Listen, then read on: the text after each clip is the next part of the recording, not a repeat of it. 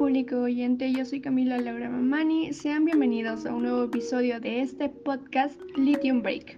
Para comenzar, compartirles esta afirmación que se presenta en un video llamado Los castellanos del Perú. A continuación, la misma. No existe supremacía de una lengua frente a otra. Por otro lado, daré mi punto de vista. En cierto modo, tiene mucho sentido, porque no hay lengua que tenga una clasificación alta ni muy baja. Por lo tanto, apoyo a esta afirmación.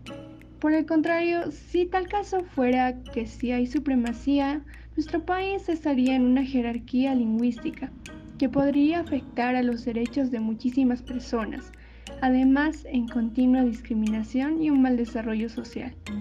En conclusión, queridos oyentes, debemos de respetar y aceptar que hay más lenguas en nuestro país. También que no está bien la exclusión de los pueblos originarios.